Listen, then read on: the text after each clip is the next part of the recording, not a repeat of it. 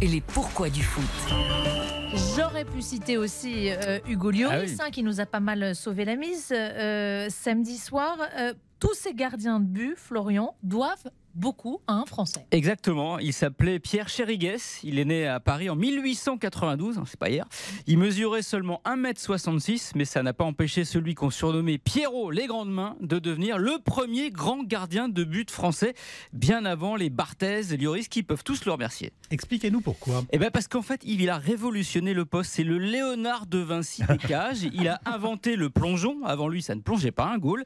Le dégagement au point, c'est lui. Et il a été le premier gardien à sortir de son but pour devancer les attaquants ou plonger dans leurs pieds. Un gardien kamikaze, donc. C'est ça, ça lui a valu pas mal de blessures, un fracture du bassin, de l'épaule, de la cheville, du péroné et la fin prématurée de sa carrière. Avec 21 sélections en bleu, il est mort en 1965. Une rue à Laval porte son nom et il est dans le dictionnaire aussi, mais pas à la lettre C comme Chérigues. Mais comment ça?